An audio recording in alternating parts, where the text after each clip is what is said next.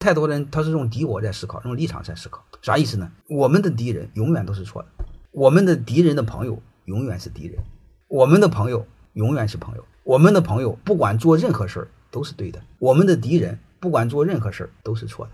说白了就是他没有思考，思考第一，你信息太够。你比如这个水杯，如果你看它的投影的话，它就一个长方形平面，你从两个维度看，你突然发现它是个立体的。所以结论是信息的维度得够，信息的维度不够没有任何意义，这是第一个。第二个是什么？你得具备基本的逻辑推理，然后再具备基本的良知、悲天悯人的良知和基本的常识。如果这点不够，没治，缺一不可。欢迎各位同学的收听，可以联系助理加入马老师学习交流群：幺八九六三四五八四八零。